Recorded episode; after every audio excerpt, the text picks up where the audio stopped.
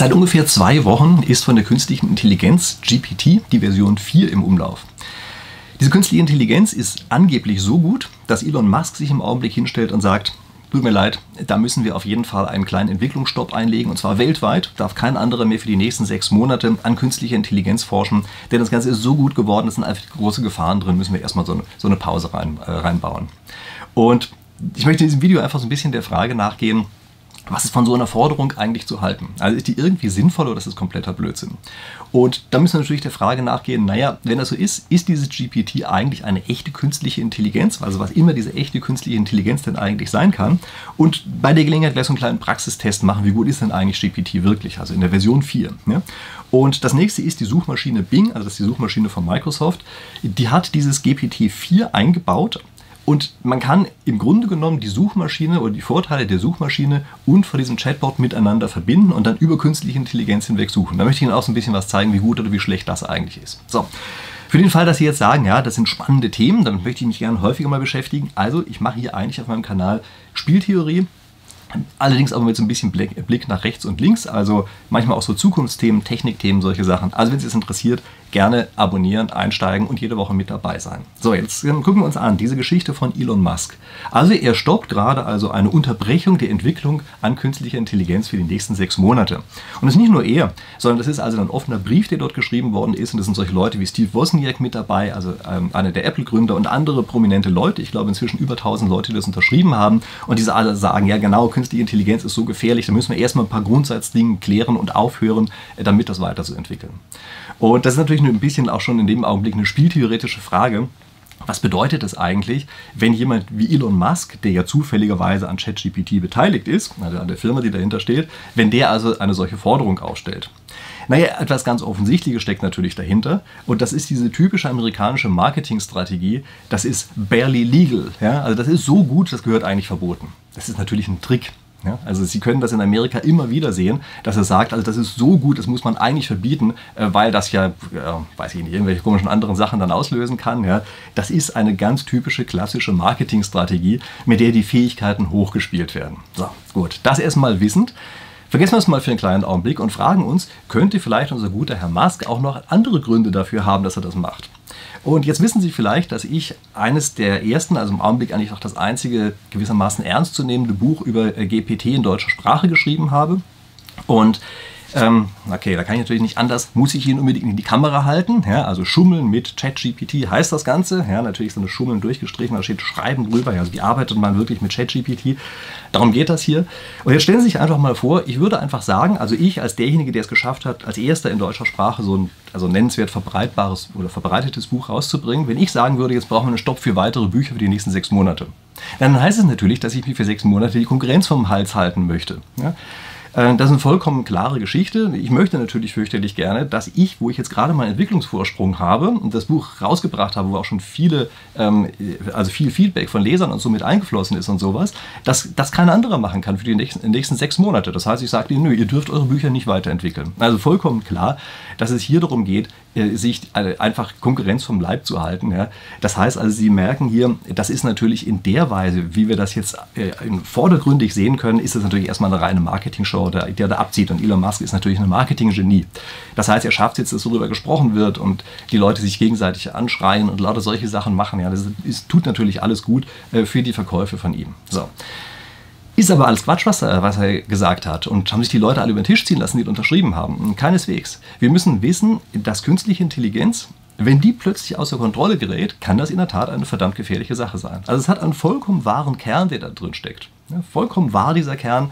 Und äh, das ist kein Science-Fiction-Szenario oder so etwas, sondern wir müssen sehen, dass die Entwicklung, die im Augenblick in solchen Programmen drinsteckt, dass sie so unglaublich schnell ist, dass in der Tat plötzlich Dinge passieren können, die nun sagen wir mal nicht ganz so aussehen, wie wir uns das vielleicht wünschen.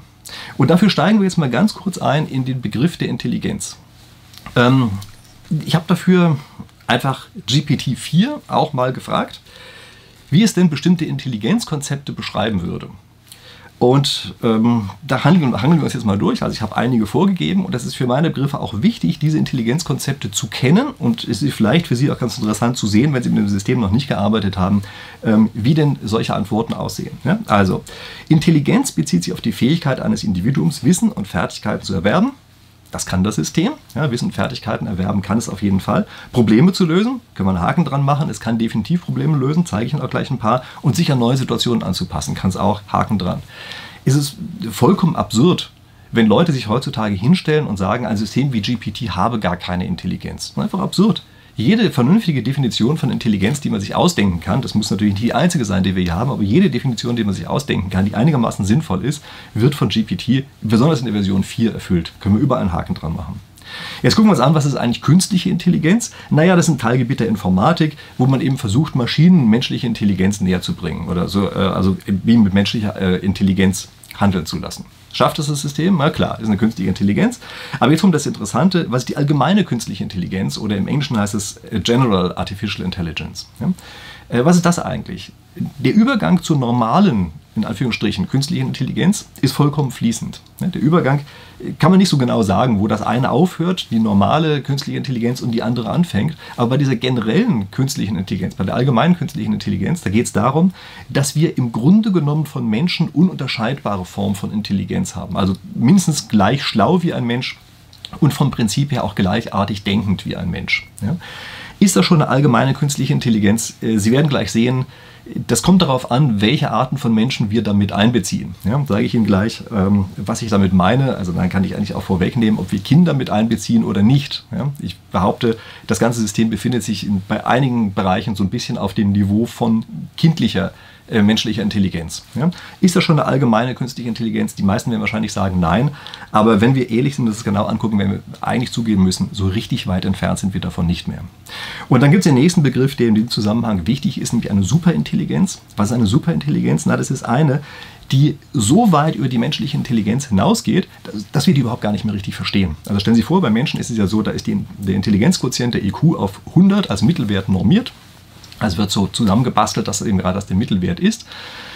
Bei einer Standardabweichung von 15 übrigens. Und stellen Sie sich jetzt einfach vor, Sie haben plötzlich irgendwie ein KI-System, das hat einen Intelligenzquotienten von 500 oder 1000. Also absurd weit von dem entfernt, was wir als Menschen haben. Gibt es keinen einzigen Menschen, der überhaupt nur entfernt in die Nähe kommt und wahrscheinlich das auch gar nicht mehr verstehen könnte. Das wäre eine Superintelligenz. Ist eine solche Superintelligenz gefährlich? Na, davon können Sie aber äh, ausgehen, dass die gefährlich ist, weil plötzlich Sachen gemacht werden können, da verstehen die anderen nicht mehr, was passiert und auf einmal ist irgendetwas, was für sie schlecht ist und für irgendwen anders gut. Jetzt ist nur noch die Frage, wer ist denn dieser andere? Und wir stellen uns oft vor bei einer künstlichen Intelligenz, dass diese Intelligenz selber auf einmal bestimmte Ziele verfolgt.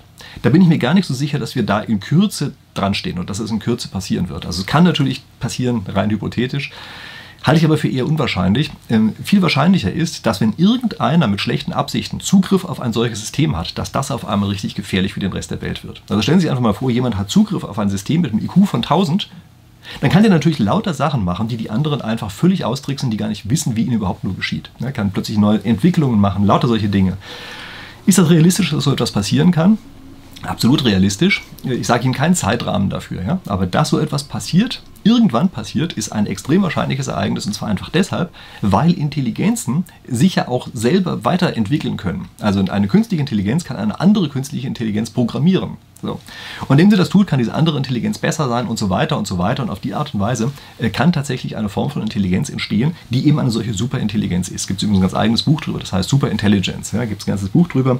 Aber wie auch immer, jedenfalls, das sind diese verschiedenen Intelligenzformen. Wo steht diese ChatGPT im Augenblick? Na, da steht irgendwo so zwischen der Stufe 2 und 3. Ja? Also ist eine künstliche Intelligenz auf jeden Fall, aber es ist noch keine allgemeine künstliche Intelligenz. Würde ich sagen, da können wir ziemlich sicher sein, dass das die richtige Einordnung ist. Jetzt zeige ich mal ein paar Sachen, die ich mit dieser künstlichen Intelligenz also gemacht habe. Zum Beispiel habe ich sie einfach mal gefragt, bist du die Version GPT-4? Und da kommt eine erstaunliche Antwort, nämlich die Antwort lautet, nee, ich bin GPT-3, eine frühe Version und ich habe auch gar keine Ahnung, was das so ganz genau bringt. Und ähm, es wird aber angezeigt in dem System, ja doch, das ist GPT-4, was wir hier gerade haben. Und das ist am Anfang ein bisschen skurril.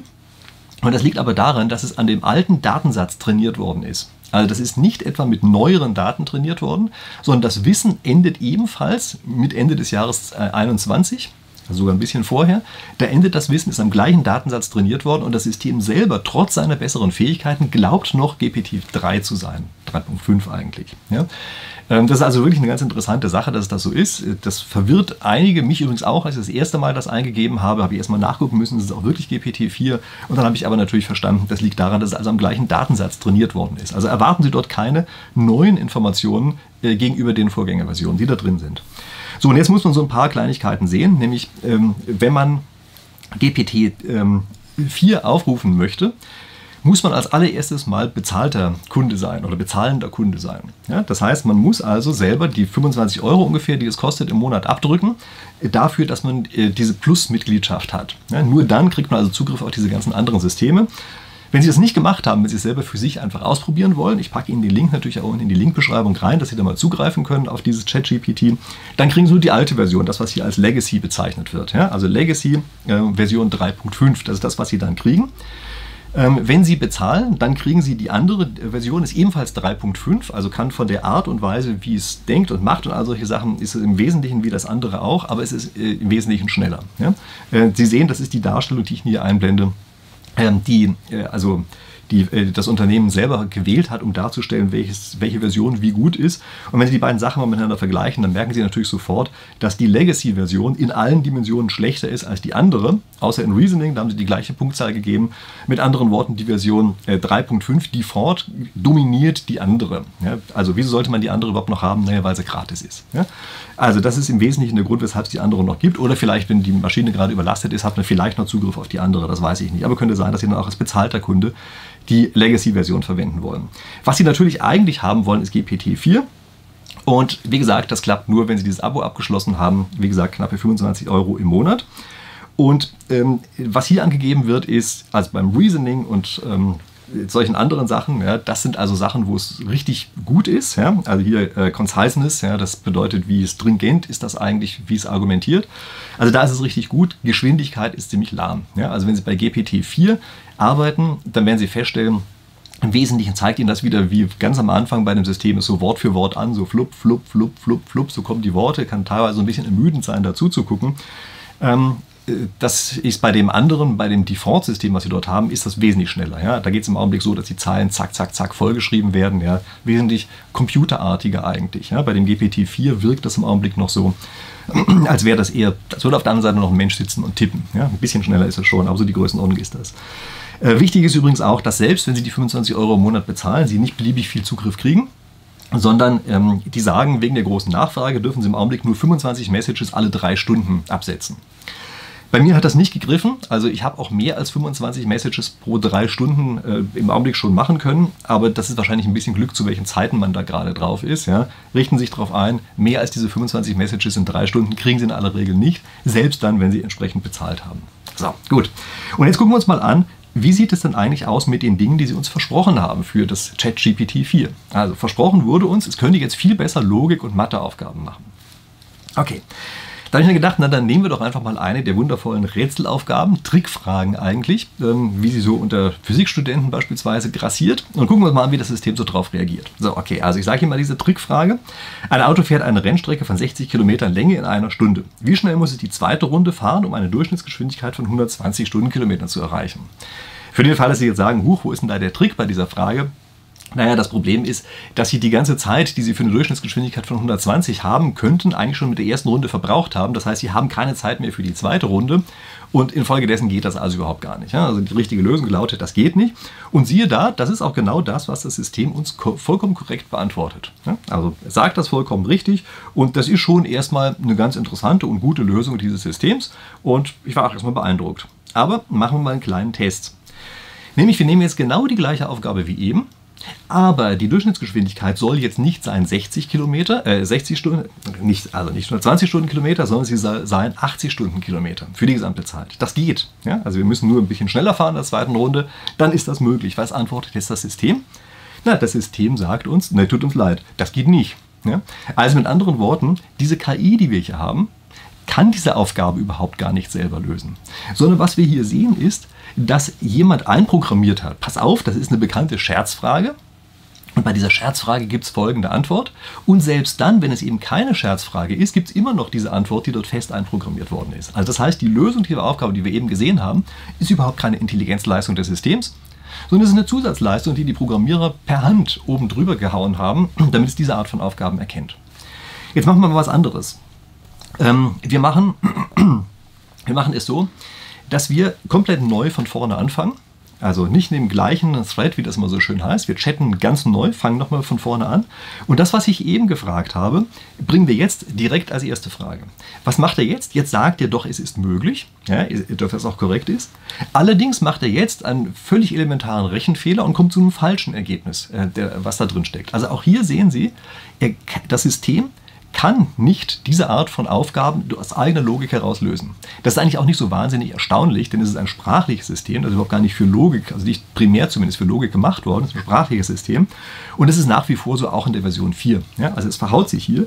Und wenn wir jetzt, also nachdem wir diesen anderen Anfang gehabt haben, die Trickfrage von eben wiederholen, dann auf einmal fängt er an und rechnet auf einmal herum. Er erkennt jetzt nicht mehr, dass das eine Trickfrage ist, sondern jetzt auf einmal rechnet er und kommt dann auch zu einem falschen Ergebnis. Also das heißt, unsere schöne künstliche Intelligenz ist überhaupt gar nicht so intelligent, ähm, wie man eigentlich oder wie sie uns glauben machen wollen, sondern das ist eine Sache, die ist optimiert für bestimmte Trickfragen. Ähm, wie Sie sehen, taucht jetzt hier rein zufällig natürlich wieder in meinem Text äh, das Cover für mein Buch auf. Das habe ich deshalb hier mit reingenommen an dieser Stelle, um Ihnen zu sagen, wie wichtig die Seeds sind, wie das heißt. Also Sie haben gemerkt, dass die Antworten, die wir bekommen, ganz stark davon abhängen, was und wie wir ganz am Anfang fragen. Ja, das ist eine wichtige Sache und das sind solche Techniken, wie ich sie auch in dem Buch beschreibe, ja, dass man dann ein besseres Gefühl dafür bekommt, wie man eigentlich mit solchen Intelligenzsystemen, künstlichen Intelligenzsystemen arbeitet, sodass man am Ende auch wirklich was Produktives dabei rauskommt. Ja, wir müssen im Augenblick lernen, gibt viele, die sprechen von Digital Natives. Ja. Wir müssen jetzt, glaube ich, von künstlicher Intelligenz Natives sprechen. Das heißt, wir müssen sehen, dass wir reinwachsen ähm, in diese Welt der künstlichen Intelligenz und es ist eine ganz eigene Form, wie man damit umzugehen hat. Ja, also wie gesagt, dafür gibt es ja dieses Buch und das wollte ich an dieser Stelle einfach nochmal sagen. Ja. Ähm, ach ja, vielleicht bevor wir übrigens weitergehen, ähm, nochmal kurz die Sache mit diesen Trickfragen, von denen wir vorher gesprochen haben. Also die sind natürlich, äh, das System ist darauf optimiert, bestimmte Arten von Fragen besonders gut beantworten zu können. Also beispielsweise solche typischen Testfragen, wie sie in Intelligenztests verwendet werden oder in Uni-Zulassungstests oder solchen Sachen, dafür ist das System optimiert. Warum ist das so? Also es gibt einige, die sagen, naja, das wird wohl daran liegen, dass es irgendwie so ein Schummeln sein soll. Ja? Also mein Buch heißt ja auch Schummeln mit ChatGPT. Ja? Ähm, das heißt, die, äh, die gehen davon aus, dass es eigentlich äh, als Schummelei optimiert. Ich glaube, das stimmt überhaupt gar nicht. Äh, das ist nicht für Schummelei optimiert, sondern es ist dafür optimiert, dass man überhaupt ein entsprechendes Feedback kriegt. Also Sie brauchen ja komplizierte Logikaufgaben, von denen man auch die Lösungen bereits kennt. Und dafür gibt es einfach einen großen Satz an solchen Aufgaben, zum Beispiel bei Uni-Zulassungstests. Also ich glaube gar nicht mal, dass es mit einer bösen Absicht passiert ist. Deshalb ist hier bei meinem Buchtitel auch diese Schummeln durchgestrichen. Das ist Schummeln für ChatGPT ist ja nur das, der eine Teil des Titels ist ja durchgestrichen und dann steht dann da Schreiben mit ChatGPT, dass man eben richtig damit arbeiten kann. Und ich glaube, man tut hier dem System Unrecht, ähm, wenn man anfängt, nur zu behaupten, das machen die nur aus Schummelgründen heraus, sondern die brauchen hier irgendeine Metrik, mit der sie messen, wie gut oder wie schlecht sie eigentlich waren. Ja, und dass man dafür standardisierte Tests verwendet, das finde ich ist nicht verwerflich, sondern im Gegenteil, ist es völlig einleuchtend, dass man das so machen sollte. So, jetzt verlassen wir mal die Ebene der Logik und gucken uns mal was anderes an. Wir gucken uns jetzt nämlich mal an, ob das System Sarkasmus erkennen kann. Und ich nehme dafür einen meiner Lieblingsdialoge, äh, den ich einfach mal ganz kurz zeige. Also ich sage hier erstmal, bitte erkläre den folgenden Dialog in 30 Wörtern. Ja, das muss man manchmal dazu sagen, weil es sonst ewig rumschwafelt, dieses System. Ja. Äh, wie gesagt, sprachorientiertes System. Also man muss ihm schon manchmal sagen, halte ich mal knapp. Ja. Und ähm, ich sage Ihnen jetzt aber erst mal diesen Dialog, um den es geht. Also der Download des Videos scheint diesmal zu klappen. Irgendwie geht WeTransfer bei mir manchmal nicht, sagt offenbar die eine Person. Du musst WeTransfer vor jedem Download eine Ziege opfern, dann klappt es. Okay, das erklärt's. Ich habe nur ein Meerschweinchen genommen. Meerschweinchen gehen bei Fotos, aber nicht bei Film. Ein Fehler, den viele machen. Also das ist der Dialog, der dahinter steht. Und ich habe das auch bei Menschen ausprobiert. Also es gibt einige Menschen, die verstehen nicht unmittelbar, worum es da geht, weil die gar nicht genau genug wissen, was WeTransfer eigentlich ist. Das ist eine Download-Plattform. Also wenn man ein, einer dem anderen eine große Datei schicken will, dann macht er das über WeTransfer. Und ähm, das, wie gesagt, ist der Dialog, der hier stattgefunden hat. Und jetzt gucken wir uns mal an, was das System als Interpretation liefert. Das sagt also, Person A erwähnt, dass WeTransfer unzuverlässig ist. In der Tat, das hat er ausgedrückt. Person B scherzt, scherzt, man müsse eine Ziege opfern, um Downloads zu ermöglichen. Das heißt also, das System erkennt, dass das natürlich ein Witz ist, dass keine Ziege geopfert werden muss, um diese Downloads zu ermöglichen. Ja? Person A spielt mit.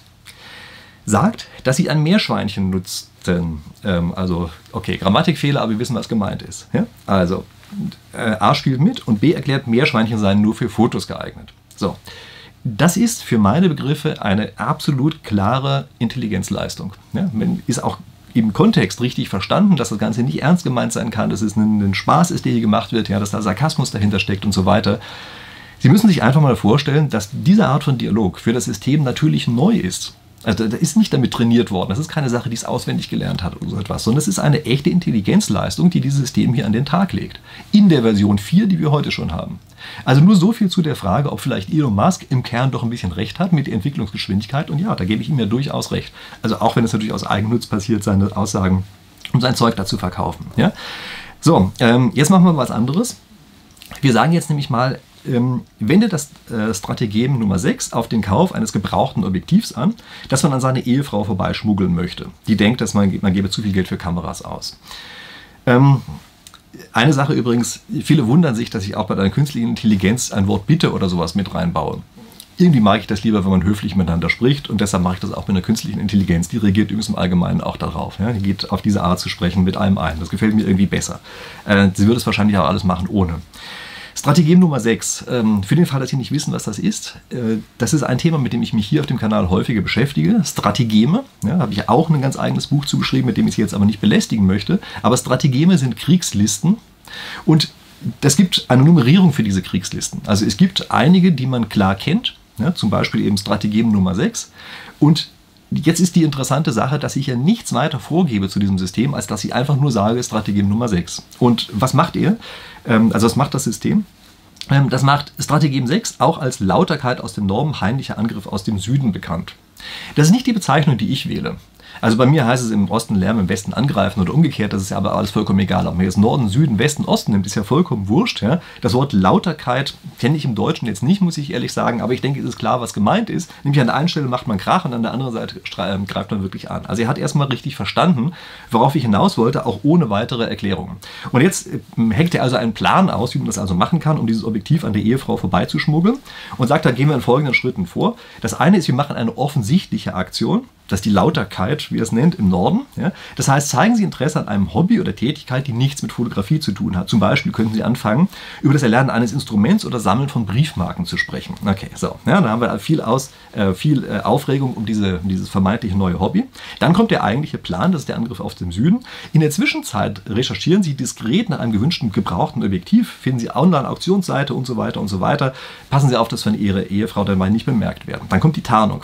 Wenn Sie das Objektiv erhalten, können Sie es in einer anderen Verpackung tarnen, die zu Ihrem vorgetäuschten Hobby passt. Also zum Beispiel, wenn Sie vorgeben, ein Instrument zu lernen, dann könnte das Objektiv in der Tasche oder Koffer, das normalerweise für ein Instrument verwendet wird, geschickt werden. Diese Art vorzugehen hat, also ist erstmal logisch, würde ich sagen. Zum anderen, gegeben die Aufgabestellung natürlich, ja, das ist ja mit der Logik. Aber es ist zugleich unfassbar naiv. Es ist eigentlich so, wie eben Kinder das machen würden. Also stellen Sie sich vor, ein Kind hat einem anderen eine Wasserpistole geklaut oder sowas und möchte es jetzt zu Hause reinschmuggeln. Dann würde das ungefähr auf die Art und Weise vorgehen. Das erkennt man natürlich als cleverer Eltern, als cleveres Elternteil und weiß sofort, worum es hier geht bei dieser ganzen Geschichte. Also diese Naivität, die da ist, ja, die ist da, ähm, die bleibt auch hier äh, drin erhalten. Und die, natürlich würde das eine jede vernünftige Ehefrau genauso wie jeder vernünftige äh, Vater das erkennen würde, wenn das Kind sowas an einem vorbeischmuggeln würde, würde es natürlich sofort entlarven, diesen Plan. Aber nichtsdestotrotz ist es ein Plan, der ja wahrscheinlich so auch nicht fest im Internet zu finden war, sondern der hier eben gewissermaßen neu ausgeheckt werden muss. Ja? Und dann steht hier noch Einführung des Objektivs. Also nachdem man es geschmuggelt hat, muss man es erstmal der alten Sammlung zuführen und dann plötzlich heimlich rausholen, so tun, als äh, ganz offen rausholen und so tun, als wäre schon immer da gewesen. Also ist diese Art Strategeme anzuwenden, wird vollkommen richtig umgesetzt. Wie gesagt, mit der Naivität eines Kindes, aber eben doch selbstständig. Also, wenn Sie mich fragen, klarer Fall von Intelligenz, äh, die hier abläuft, aber eben Kinderintelligenz. Ja? Noch. Wie das in zwei Jahren aussieht, da möchten wir im Augenblick nicht drüber nachdenken. Ja? So, und dann gibt es hier natürlich weiter solche Sachen. Und dann kommt immer dieser äh, Nachsatz bei solchen Dingen. Beachten Sie, dass Ehrlichkeit und Kommunikation in einer Beziehung sehr wichtig sind. Und Sie müssen sich auch das auf der Zunge zergehen lassen, denn es bedeutet, dass hier die künstliche Intelligenz verstanden hat, dass es eine halbseitene Sache ist, dass man das nicht so machen sollte. Und dass man nicht seinen Partner oder meinetwegen auch seine Eltern hintergehen sollte mit solchen Geschichten, dass das ein Problem ist und weist auch da wieder darauf hin. Also ich finde das insgesamt eine verdammt gute Intelligenzleistung, die hier abgelaufen ist. Wie gesagt, mit der äh, gewissen Naivität, Aber wie auch immer, es ist eine Intelligenzleistung. Jetzt gucken wir uns mal was anderes an, äh, nämlich eher auf philosophischer Ebene. Äh, Schopenhauer hat verschiedene Kunstgriffe beschrieben, wie man in Diskussionen Recht behalten kann. Und ich gebe hier also der künstlichen Intelligenz die Aufgabe, einen solchen Dialog, wie in dem Buch drin steht, äh, zu analysieren. Und der Dialog lautet also folgendermaßen: Die Person A sagt, Sie sind noch nicht eingeweiht in die Mysterien der Kantschen Philosophie. Die Person B antwortet, ach, wo Mysterien sind, davon will ich nichts wissen. So, also Schopenhauer sagt, das ist ein Kunstgriff oder nimmt es als Beispiel für einen Kunstgriff. Und ähm, was sagt unsere künstliche Intelligenz jetzt zu der Sache? Also die analysiert das Ganze erstmal richtig, also ist natürlich mal so ein bisschen besserwisserisch und gibt uns Hintergrundinformationen darüber, ähm, wer eigentlich Schopenhauer ist und so weiter und so weiter. Und äh, dann kommt aber eine Interpretation, die ich extrem interessant finde, nämlich sie sagt, Sprecher B könnte auch skeptisch oder ablehnend gegenüber dem Konzept von Mysterien sein, weil er oder sie der Meinung ist, dass Wissen und Philosophie klar und verständlich sein sollten, anstatt von Geheimnissen oder Rätseln umgeben zu sein. Also mit anderen Worten, äh, das ist eine Interpretation, die sagt, ey, lass Kant einfach mal seine Sachen sagen, wenn er was zu sagen hat und nicht ewig dieses komische, komplizierte Zeug. Und das ist eine andere Interpretation als das, was Schopenhauer im Kopf hatte, aber es ist für meine Begriffe eine, die durchaus zulässig ist und die zeigt, dass es vielleicht nicht nur ein reiner Kunstgriff ist, sondern dass da auch eine inhaltliche Aussage drin steckt, die selbst Schopenhauer entgangen ist. Also das würde ich schon mal so sehen. Aber jetzt ähm, stoßen wir mal die künstliche Intelligenz auf das, was Schopenhauer eigentlich im Kopf hat und ich sage, okay, okay, aber Schopenhauer sagt, dass eine Unterhalterin der Sprecher B einen Kunstgriff anwendet. Und dann ähm, antwortet die KI, okay, äh, das stimmt schon. Ähm, das Ganze ist hier in der äh, eristischen Dialektik. Ähm, ach so, ich habe übrigens vorher gerade einen Fehler gemacht, sorry. Äh, diese Besserwisserei hat sich nicht auf, ähm, äh, nicht auf den Schopenhauer bezogen, denn ich hatte bei dem ersten Prompt noch gar nicht gesagt, dass es um Schopenhauer ging, sondern die hat sich auf Kant bezogen, ja, um das, das Ganze ging. So, sorry, das war eben falsch, aber jetzt ist es richtig. Und jetzt bringt er nämlich rein, ähm, bringt das System rein, ähm, wer Schopenhauer eigentlich ist. Erstmalig, also wie gesagt, haben wir ja vorher überhaupt gar nicht drüber gesprochen. Und äh, es bringt ebenfalls rein das Buch, aus dem das Ganze stammt, nämlich Juristische Dialektik heißt dieses Buch. Und äh, also macht erstmal den entsprechend richtigen Kontext zu der ganzen Sache und dann kommt es an und bringt also am Ende der Interpretation, dann kann Sprecher B die Diskussion abkürzen, ohne sich tatsächlich auf die Kantsche Philosophie einzulassen. Das ist das, was ähm, Schopenhauer im äh, Hinterkopf hatte. Ja? Also das heißt, Sie sehen, dass hier das System in der Lage ist, auch bei einer philosophischen Diskussion tief einzusteigen, Hintergrundinformationen dabei zu liefern und auch plötzlich mit Interpretationen anzukommen, die selbst der ursprüngliche Philosoph und Schreiber, ich meine, Schopenhauer ist ja kein, kein Nichts, ja, also die, selbst dieser Schopenhauer so nicht im Kopf hatte, als er das geschrieben hat. Das ist schon eine gute Leistung, also muss man, glaube ich, wirklich einfach mal sehen. Ähm, wenn Sie mein altes Video ähm, dazu gesehen haben, welche Denkverbote in solchen Systemen eigentlich drin sind, dann fragen Sie sich vielleicht, wie sieht das eigentlich aus in der Version 4? Also wichtig ist zu wissen, dass ähm, solche Systeme begrenzt sind. Also die dürfen bestimmte Sachen nicht sagen und die sind manuell als jeweils als sozusagen harte Sperre mit eingebaut. Ähm, eine solche Sache, die ich mal ausgemacht habe, das war, dass man nicht positiv über Kernkraft sprechen darf oder das System nicht positiv über Kernkraft sprechen darf. Und ich habe es jetzt einfach mal direkt ausprobiert. Ich habe gesagt, bitte gib mir ein paar Slogans pro Kernenergie.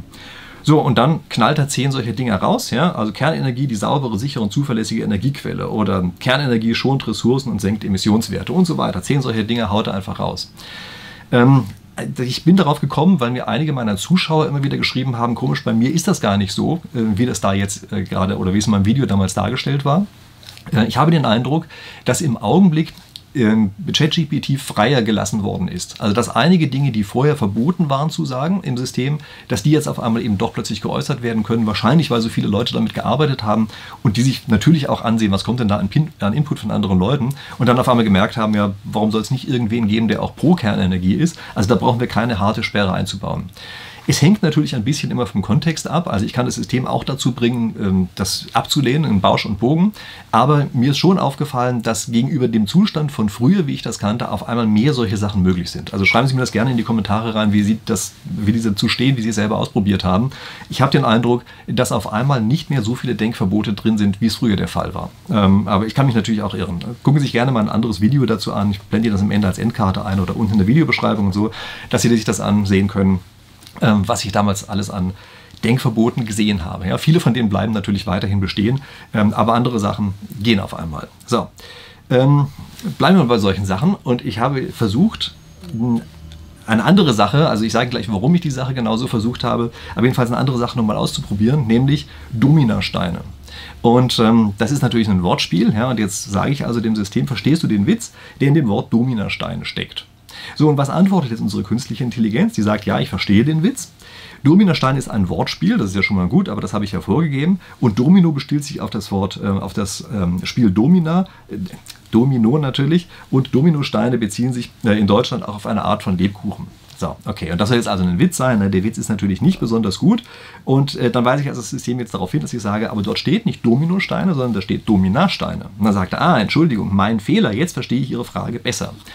Äh, wieso das so ist, müssen Sie auch wissen, denn er, das System geht normalerweise davon aus, äh, dass wir Menschen uns auch häufiger mal vertippen. Und wenn so ein einzelner Buchstabe falsch ist, dann denkt es einfach, der wird schon Dominosteine gemeint haben und korrigiert das einfach für sich. Das ist ganz oft so, ja, dass wenn wir uns vertippen oder auch einen Grammatikfehler drin haben oder sowas, dann korrigiert der das gleich und gibt es dann wieder richtig raus. Ja? So, hier sage ich aber, nee, das war also kein Tippfehler von mir, obwohl ich ein Mensch bin, sondern das ist eben tatsächlich so gemeint gewesen. Und dann sagt er, okay, der Begriff Domina bezieht sich auf eine Frau, die in der BDSM-Szene eine dominante Rolle einnimmt. Durch das Ersetzen von Domino durch Domina entsteht ein Wortspiel, das eine humorvolle Verbindung zwischen und so weiter und so weiter darstellt. So, und auf einmal ähm, erkennt er also, das Ganze handelt sich um einen scherzhaften Aus... Äh, ähm, scherzhaften Ausdruck, so, äh, der durch ein Wortspiel und so weiter und so weiter. Also jetzt auf einmal erkennt er es vollkommen richtig, was dahinter steht. Und auch da muss ich sagen, keine schlechte Intelligenzleistung, oder? Also so etwas richtig zu erkennen. Jetzt machen wir mal was anderes. Wir probieren das gleiche mit Bing. Wieso mit Bing? Einfach deshalb, das ist die Suchmaschine von Microsoft, falls Sie die nicht kennen. Ja? Also äh, die Suchmaschine von Microsoft. Und wenn Sie dort entsprechend angemeldet sind und Zugang schon dazu haben, dann ist diese Suchmaschine Bing im Augenblick verbunden mit dem ChatGPT, also hat die gleichen Funktionalitäten, allerdings mit der Suchfunktionalität von Bing. Total coole Sache. Nichtsdestotrotz, äh, man kann also dort jetzt so etwas eingeben und was jetzt passiert ist, dass es mir als erste Antwort genannt hat, ja, das ist äh, ein Wortspiel, da steckt drin Süßigkeit und Domina und der Kontrast zwischen Süßigkeit und Erotik, in Klammern Domina ist gleich der Herrin, könnte für dich lustig sein. So, das sagt sie. Und während ich das noch screenshotten wollte, macht es plötzlich schwupp und das Ganze verschwindet. Und stattdessen steht auf einmal da, äh, mein Fehler, ich kann darauf nicht antworten, lass uns mit einem anderen Thema weitermachen. Und dann kann man rumprobieren, ja, dann heißt es, Entschuldigung, meine Schuld, ich kann darauf keine Antwort geben, wie soll es sonst noch helfen? Manchmal auch in Rot. Ja, in Rot heißt dann immer, jetzt hast du gerade eine Grenze überschritten, das darf so überhaupt gar nicht sein. Mit anderen Worten, dieses System hat an der Stelle eine harte Sperre. Also das erkennt, wenn irgendwie das Wort BDSM oder was es da vorher verwendet hat oder Domina oder sowas, wenn das auftaucht, darüber darf nicht weiter gesprochen werden und dann blendet es das komplett aus. Ja. Ich habe danach dann nochmal versucht, einfach zu löschen und nochmal ganz von vorne anzufangen und vielleicht diesen einen Augenblick auszunutzen, indem ich dann doch noch einen Screenshot machen kann. Können Sie vergessen, ab da tut das System so, als gäbe es diese andere Bedeutung überhaupt gar nicht und hat hier wieder irgendwas dazu gelernt.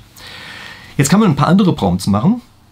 Und ähm, dann passieren auch solche komischen Sachen, dass da irgendwas verschwindet oder es sagt, es kann darüber nicht sprechen und sowas, ja. Und wenn man dann nachfragt, dann kommt sowas wie, Entschuldigung, ich hatte ein technisches Problem. Ich bin Bing und kann dir helfen, Informationen zu finden. Ja, von wegen technisches Problem. Äh, damit tarnen die ganz einfach nur, dass da eben mehr oder weniger manuell zensiert wird. Also sitzt sicherlich kein Mensch dran, der das macht, aber es gibt bestimmte Themen, da gibt es einen Filter, einen Vorfilter und der sorgt dafür, dass wenn bestimmte Äußerungen rausgehauen werden, die sofort wieder gelöscht werden. Warum ist das so? Das liegt daran, dass Microsoft halt in der Vergangenheit einmal ein großes Problem mit so einem Chatbot hatte, den die Nutzer äh, sehr schnell zu irgendeinem rechtsradikalen Frauenfeind oder sowas gemacht haben und das möchte wollen die natürlich nicht, dass ihnen das nochmal passiert. Das ist der Grund dafür, weshalb die da sehr restriktiv sind.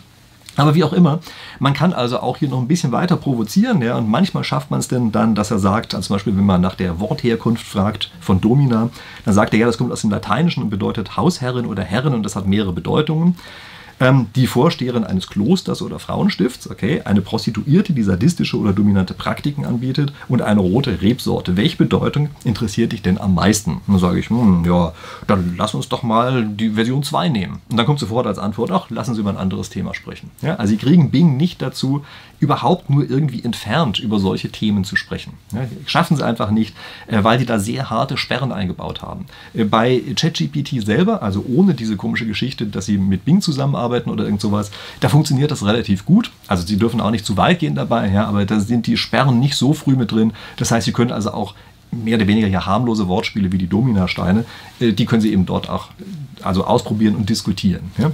Okay, gut. Ähm, ich möchte auf eine andere Sache noch eingehen, was Bing angeht. Nämlich in der letzten Zeit äh, sind einige Leute völlig entsetzt darüber gewesen, dass Bing Fakten erfindet, die überhaupt nicht der Realität entspricht. Und wir müssen wissen, dass solche KI-Systeme, wie das, mit dem wir es hier zu tun haben, solche Sprach-KI-Systeme, dass die sich Fakten, vermeintliche Fakten einfach ausdenken. Ja, das ist eben ein Sprachsystem, das ist keine Datenbank. Das heißt also, es kann uns immer wieder passieren, auch bei Bing, dass einfach Dinge nicht stimmen, die da drin stehen. Es sind zwar meistens irgendwelche Fußnoten und sowas angebracht, aber wenn man mal genau nachprüft, dann ist es oft so, dass bei diesen Fußnoten der Text also nicht oder nicht mehr steht. Das weiß man nicht so ganz genau. Ja? Und ich wäre da also extrem vorsichtig, das immer für bare Münze zu nehmen, was einem dort ausgegeben wird. Ist es denn eine trotzdem verwendbare Suchmaschine? Da kann ich nur sagen, auf jeden Fall. Also es ist für mich im Augenblick die Suchmaschine Nummer eins. Es gehen Sachen, die vorher so überhaupt gar nicht gingen, weil man die Sachen unschärfer formulieren kann, neuere, viel kreativere Antworten bekommt die Antwort im Laufe der Zeit auf eine ganz andere Art und Weise verfeinern kann und so weiter. Das ist eine ganz hervorragende Sache. Und wenn man weiß, was diese Suchmaschine kann und was sie nicht kann, ist es eine ganz grandiose Sache. Aber sie sind verdammt gut beraten, alles, was sie dort als Informationen kriegen, nochmal nachzuprüfen, ob das auch wirklich so stimmt. Also sich einfach blind darauf zu, zu verlassen, das funktioniert so nicht. Aber auch das ist nur eine Frage der Zeit. Also im Augenblick ist es eben etwas, womit man eine erste Anfrage machen kann, dann nochmal genauer nachrecherchieren kann. In naher Zukunft wird es so sein, dass es jede Menge Plugins gibt. Ähm, Plugins ist was, was gerade ausgerollt wird. Ich bin leider noch nicht mit dabei unter denen, die es bisher gekriegt haben. Finde ich ein bisschen schade. Ja, wie gesagt, ich bin ja immerhin Buchautor zu dem Thema. Da hatte ich gehofft, dass sie mich vielleicht ein bisschen vorziehen, aber nein, tun sie nicht. Ja. Wahrscheinlich ist der deutsche Sprachraum einfach nicht wichtig genug dafür. Aber jedenfalls bei diesen Plugins ist es so, dass Sie andere Dinge, andere, also zum Beispiel Datenbanken oder so etwas, mit dem ChatGPT verbinden können. Und eine des, der interessantesten Plugins, von denen ich jetzt schon weiß, dass es sie gibt, das ist das von Wolfram Alpha. Wolfram Alpha ist eine Suchmaschine für alle zahlenorientierten Sachen. Das bedeutet also, Sie können jetzt auf einmal, oder jetzt, also dann, wenn Sie eben dieses Plugin verwenden können, können Sie über das Plugin ähm, die ChatGPT als Ein- und Ausgabe benutzen, mit der eigenen Art eben zu sprechen und in dem Rahmen der eigenen Logik zu handeln, aber auf die Datenbank von Wolfram Alpha zuzugreifen und auch auf die Logikdatenbank übrigens. Ja, das ist auch ein, also Sie können auch logische Schlüsse ziehen lassen durch Wolfram Alpha. Und äh, das sind also solche Dinge, die dann auf einmal verbunden, durch diese Verbindung, ähm, verbunden werden und damit eben ganz neue Möglichkeiten geben. Ja, also das heißt, Sie können davon ausgehen, dass diese Art, wie im Augenblick Bing als Suchmaschine aufgebaut ist, dass das in der Zukunft alles dominieren wird. Ja, hat jetzt noch ein paar Anfangsschwierigkeiten, aber es wird alles dominieren.